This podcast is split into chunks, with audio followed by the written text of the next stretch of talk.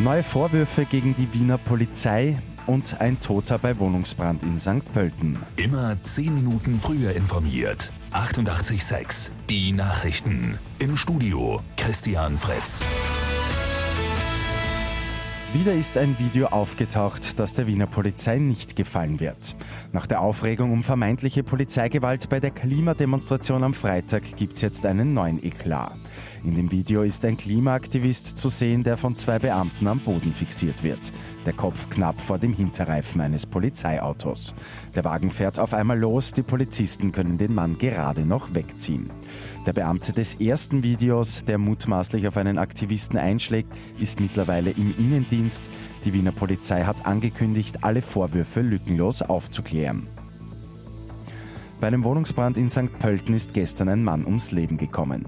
Das Feuer ist aus noch unbekannter Ursache im 13. Stock ausgebrochen. Reanimationsversuche der Feuerwehr haben nicht mehr geholfen. Für den Wohnungsbesitzer ist jede Hilfe zu spät gekommen. Die Einsatzkräfte haben Teile des Hauses evakuiert. Sie konnten ein Übergreifen der Flammen auf andere Wohnungen zum Glück verhindern.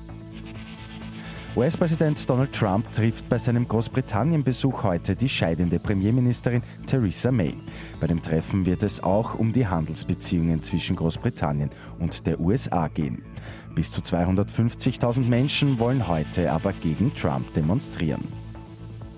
Und die Stadt Wien sagt dem CO2-Ausstoß im Verkehr den Kampf an. Die gute Nachricht zum Schluss. Demnach sollen die Emissionen bis 2030 um 50 Prozent sinken, bis 2050 sogar um volle 100 Prozent. Umweltfreundliche Verkehrsarten wie die Öffis oder auch Radfahren sollen forciert werden.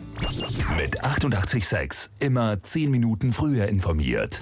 Weitere Infos jetzt auf Radio 886 AT.